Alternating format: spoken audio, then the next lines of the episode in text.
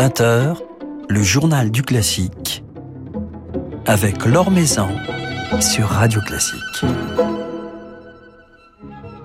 Bonsoir à tous, c'est l'un des plus beaux disques de piano de cette rentrée, le premier volume d'un cycle qui s'annonce absolument passionnant et envoûtant, dédié à la musique pour quatre mains et deux pianos de Debussy, avec de nombreuses découvertes. Nous en parlerons ce soir avec ces deux interprètes, Hélène Mercier et Louis Lorty, le temps d'un rapide tour d'horizon de l'actualité musicale.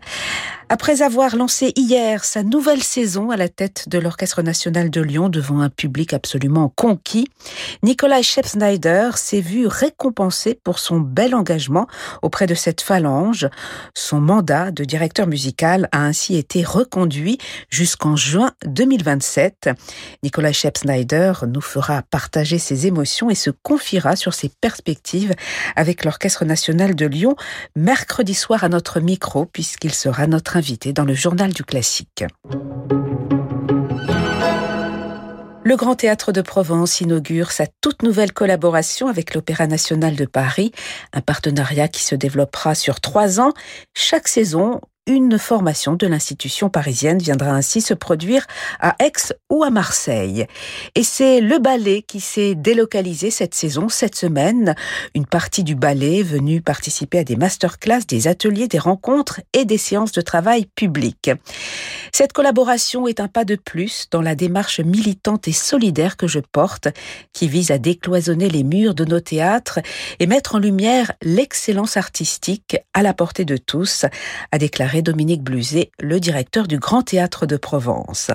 Alors vous pourrez encore profiter demain, samedi et dimanche au Grand Théâtre de Provence de trois représentations d'un spectacle exceptionnel présenté à cette occasion par une cinquantaine de danseurs de la troupe parisienne. Et c'est ce week-end, samedi soir, que débute la nouvelle saison de l'Orchestre Philharmonique de Monte-Carlo au Grimaldi Forum de Monaco. Yuta Sado retrouvera ses musiciens autour d'un programme romantique et passionné avec notamment le concerto pour violon de Tchaïkovski, joué en soliste par Daniel Lozakovitch, et puis la symphonie du Nouveau Monde de Dvorak, un concert qui sera capté par les micros de Radio Classique. L'occasion d'apprécier une nouvelle fois sur notre antenne les formidables couleurs de cette orchestre que Kazuki Yamada sait si bien sublimer.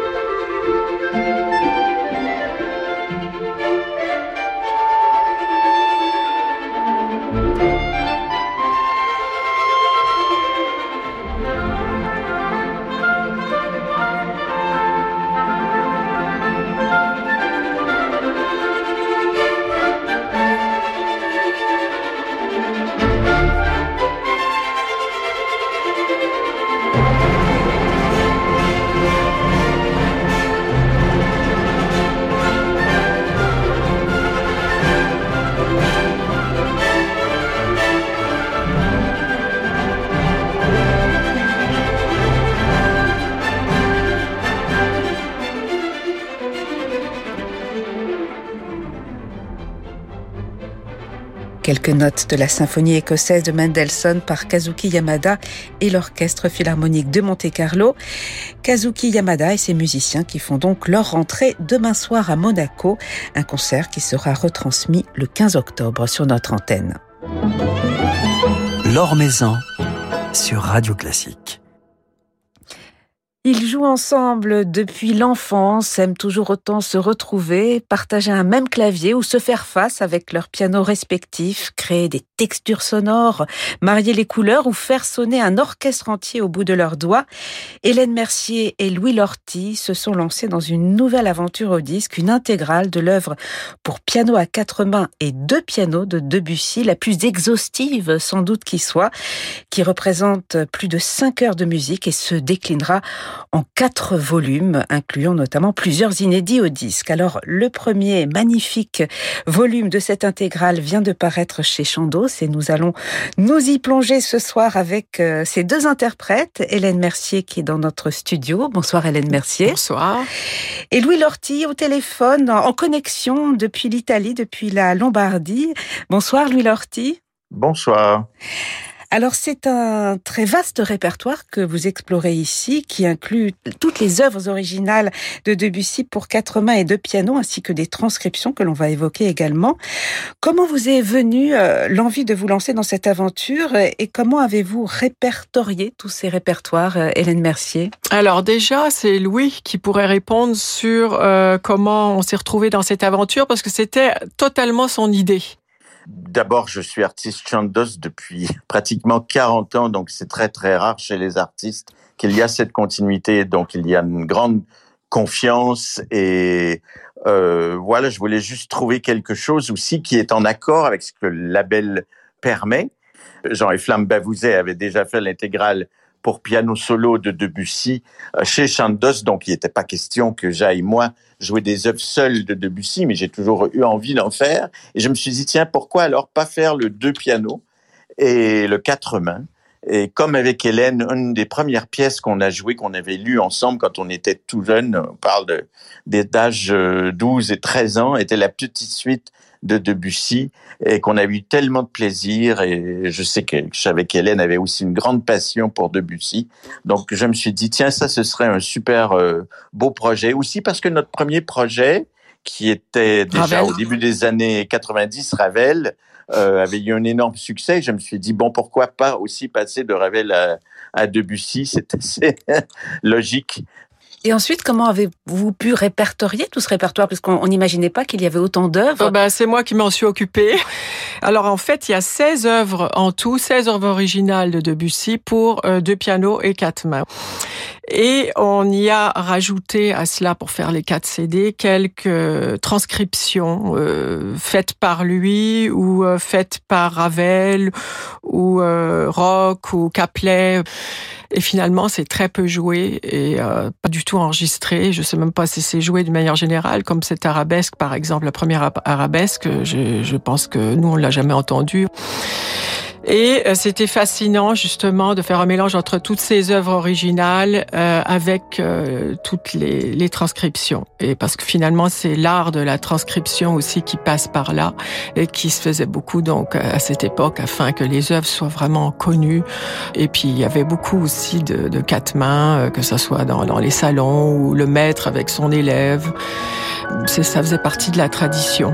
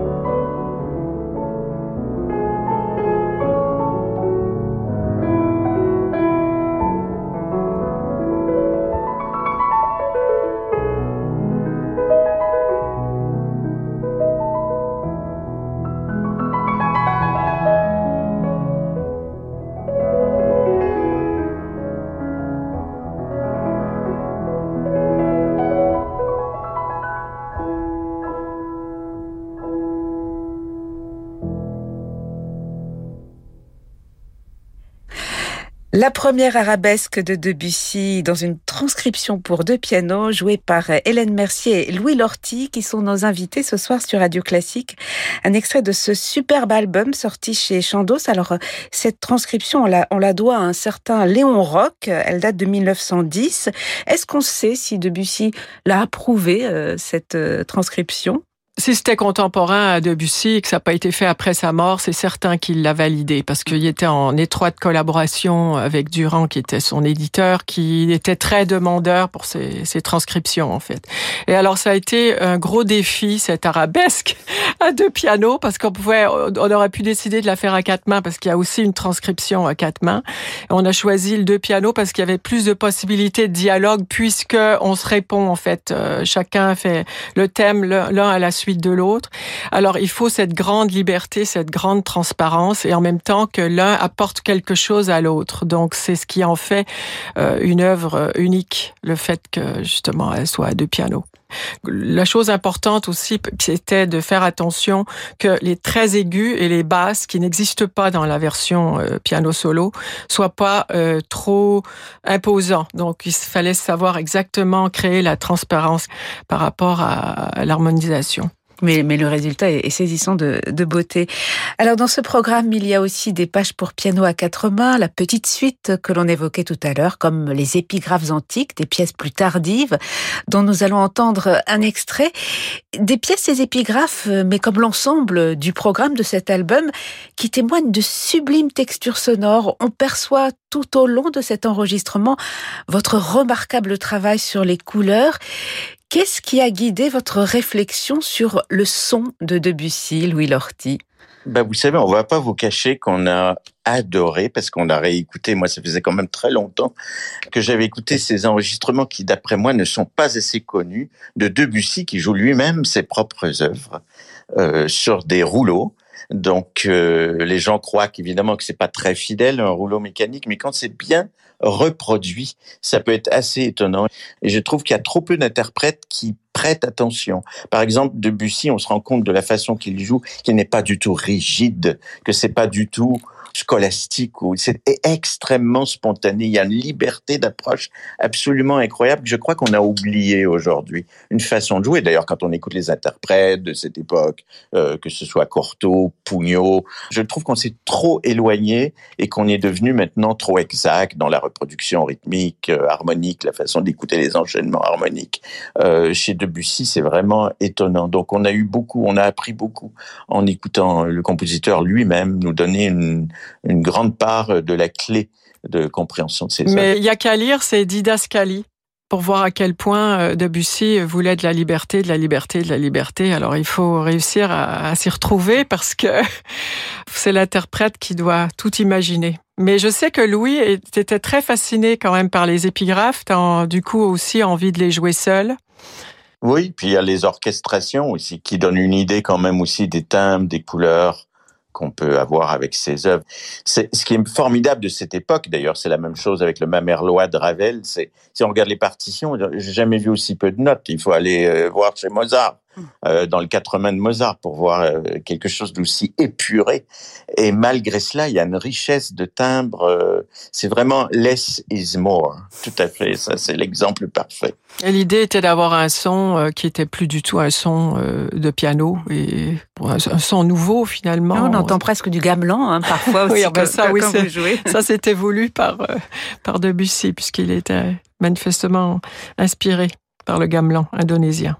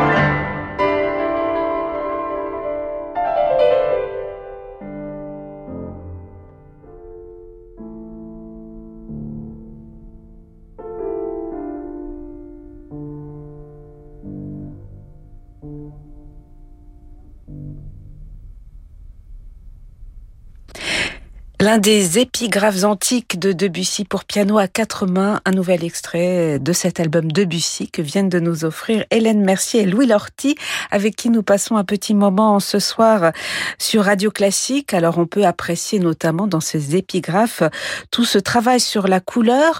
Le choix du piano, Louis Lorty, des pianos même, a été essentiel dans, votre démarche par rapport à, cette musique de Debussy, le, choix des pianos Bösendorfer. Oui, dans ce cas-ci, parce que aujourd'hui, euh, il y a un renouveau chez certaines nouvelles, bah, enfin relativement nouvelles marques. Bösendorfer n'est pas une nouvelle marque, mais elle s'est rajeunie parce que d'abord, Bösendorfer a été racheté par Yamaha, ce qui lui a permis de, évidemment d'avoir une publicité et une aura beaucoup plus forte euh, en dehors de, des territoires germaniques où elle était surtout confinée auparavant. Et en plus, ils ont décidé de faire aussi des instruments, je dirais, plus internationaux. Autrefois, on aimait beaucoup jouer Schubert, Schumann, Beethoven sur les Bösendorfer, mais on les imaginait pas beaucoup pour la musique française. Et curieusement, maintenant, ils ont euh, des qualités qui sont beaucoup plus transparentes qu'autrefois, c'est un peu fini ce, mythe du Bösendorfer très lourd, très métallique. Et maintenant, c'est des instruments qui peuvent vraiment devenir euh, polymorphes, quoi, qui peuvent être utilisés pour toutes sortes de répertoires. Donc voilà, et puis c'est une, histoire de, team, quoi. On est allé les essayer ensemble et on a eu, je dois dire, un service aussi directement de, Vienne où ils sont fabriqués. Ils ont voulu vraiment tout faire pour qu'on ait deux pianos qui s'épousent euh, très bien pour les enregistrements. On avait un accordeur insensé d'ailleurs qui était tellement perfectionniste, on ne pouvait plus le, retirer du piano, il était tout le temps, dès qu'on prenait une pause, il, venait euh, accorder. Euh, voilà. Et dans un lieu euh, qui n'est pas anodin, puisque le lieu aussi a son importance, Hélène Mercier. Oui, pour moi, c'était un peu comme un pèlerinage, parce que c'est nos deux premiers disques qu'on a fait à Snape, dans cette salle sublime, euh, d'ailleurs où Britten euh, avait son festival, où beaucoup de, de, disques légendaires ont été enregistrés, et on a fait, nous, nos deux premiers disques à Snape, on les a enregistrés là, en 1990 et 91. Et puis, j'ai eu envie de retourner là-bas. Euh, en fait, on, a vécu des moments de grande intensité parce que les lieux euh, sont habités. Alors il y a du quatre mains, il y a du deux pianos et des transcriptions pour deux pianos dans, cet album, votre album Hélène Mercier et Louis Lorty. Alors on a écouté notamment cette, arabesque, il y a également une transcription originale de La fille aux cheveux de lin et puis il y a La mer, ce chef-d'œuvre de Debussy. Il existe plusieurs versions pour piano de La mer, notamment une version de Debussy, mais vous avez préféré celle d'André Caplet. Qu'est-ce qui a guidé votre choix? Pourquoi vous êtes vous portez euh, précisément sur cette version euh, Hélène Mercier euh, bah, euh, voilà, c'était beaucoup plus complet, manifestement, deux pianos. D'ailleurs, je crois que Debussy lui-même préférait cette version à deux pianos. Il avait fait la version quatre mains qui ne le satisfaisait pas. Et il a demandé à Caplet de faire cette version deux pianos. Bah, c'est beaucoup plus puissant, ça nous permet de, de se rapprocher euh, à la fois de l'orchestre et des impressions que la mer peut avoir sur nous. Ce qui est extraordinaire, c'est que avec Hélène, euh, je crois qu'on passe à une palette euh, sonore, dynamique, euh, comme j'en ai jamais connu chez personne. Quoi. Je crois que elle m'a forcé à faire des pianissimi comme j'en ai jamais connu, parce que comme on sait dans l'orchestration de Debussy, il y a énormément de, de trémolo. D'ailleurs, il y a une célèbre répétition de, de Mouti qu'on peut voir, je crois, sur, sur Internet, avec un orchestre allemand où il lui dit mais vous comprenez pas la musique française, vous devez faire semblant de jouer la moitié des notes. Et après, on voit que le résultat, tout de suite, ça fonctionne tout de suite. Voilà, c'est une, une façon de suggérer. C'est-à-dire qu'il faut savoir bien contrôler le double échappement euh, du piano pour à peine euh, souffler parfois sur les notes. Il ne faut pas oublier que l'idéal d'un deux pianos qui est bien fait, c'est au niveau du volume, ça dépasse jamais le volume d'un seul instrument quand c'est vraiment bien fait. Il faut pas qu'il y ait de saturation. Et Hélène a des oreilles absolument fabuleuses pour ça. Euh, elle ne tolère pas quand ça commence à, frapper et à claquer et à tonitruer. Donc euh, on est vite remis euh, à la place. Mais c'est vrai qu'il y a énormément de subtilité, de douceur dans, dans vos deux pianos, que ce soit dans la mer, même s'il y a également beaucoup d'éclat, ou, ou dans cette arabesque que l'on a écouté tout à l'heure. Alors comment se poursuivra ce cycle puisqu'il y a quatre euh, volumes euh, au total. Le premier vient de paraître chez Chandos. Comment avez-vous pensé les, les, volumes euh, qui suivront, les trois autres volumes Alors, euh, le deuxième, il y aura En blanc et noir, euh, Prélude à l'après-midi d'un faune, Printemps, divertissement, euh, deux danses, danse sacrée et profane et Linda Raja. Le troisième, il y aura la première suite et intermezzo. Et le quatrième, suite de l'enfant prodigue, symphonie en si mineur, Diane, ouverture et le triomphe de Bacchus. Voilà, donc des œuvres très connues et puis des œuvres moins connues. Il y aura des, des inédits euh, à nouveau euh, au disque, en tout cas dans, dans des transcriptions originales. Alors oui, là, je vous ai parlé que des œuvres évidemment originales de Debussy et, euh, et non pas des transcriptions. Donc le, le, le, deuxième, il y aura Le clair de lune dans une euh, transcription de Dutilleux pour deux pianos et La plus que lente euh, dans une transcription pour quatre mains de Rock et puis La soirée dans Grenade euh, pour quatre mains de Durand transcrit par Durand, Les Nocturnes dans le troisième CD, euh, transcrit par Ravel, Gollywog's Cakewalk, alors on n'a pas décidé encore si on ferait à quatre mains ou à deux pianos, euh, Les Jeux pour deux pianos dans une transcription de Bavouzet qui est formidable, Jean-Yves Bavouzet. Et puis euh, Jardin sous la pluie dans une transcription à quatre mains de rock. Ensuite, pour le quatrième CD, il y aura euh, Rêverie, euh, transcription pour quatre mains, Image, euh, une transcription de Caplet euh, à deux pianos, et puis euh, Hommage à Rameau, une transcription à quatre mains de Durand. Voilà, donc plusieurs heures de musique euh, en perspective sous vos doigts. Ils feront au moins 80 euh, minutes chacun. Ah ouais. En tout cas, on se régale déjà avec ce premier volume, euh, magnifique premier volume, qui vient de paraître chez Chandos. Merci beaucoup, Louis Lorty, d'avoir passé un moment avec nous depuis, depuis l'Italie. C'est moi qui vous remercie. Et merci, Hélène Mercier, euh, d'être venue ici dans notre studio à Radio Classique. Merci à tous Merci les deux. beaucoup. Et on va se quitter avec un extrait de La mer de Debussy, une œuvre sur laquelle vous aviez envie de nous apporter votre éclairage, justement. En fait, Debussy a composé la majeure partie de la mer en Bourgogne et non devant l'océan. Ce recul lui donnait accès aux souvenirs. Il écrit Cela vaut mieux qu'une réalité dont le charme pèse généralement trop lourd sur votre pensée. Sans doute que d'être assis à l'ombre d'un chêne donne-t-il à Debussy l'occasion de mieux se figurer la mer dans ce qu'elle a de plus insaisissable et de plus indomptable. Au fil de l'écriture, d'ailleurs, c'est ce qui était assez complexe euh, pour euh, l'interprétation, c'est que c'est très au fil de l'écriture. Donc, euh, il s'agit, dans ces mesures construites sans plan, de faire face à la mutation continuelle des éléments, à l'impermanence du monde. La mer n'est pas une représentation exacte de la nature, mais une évocation qui retrace les contours de l'expérience que l'on en a. Et donc, on peut parler du symbolisme de Debussy, qui était très marqué, influencé par Stéphane Mallarmé.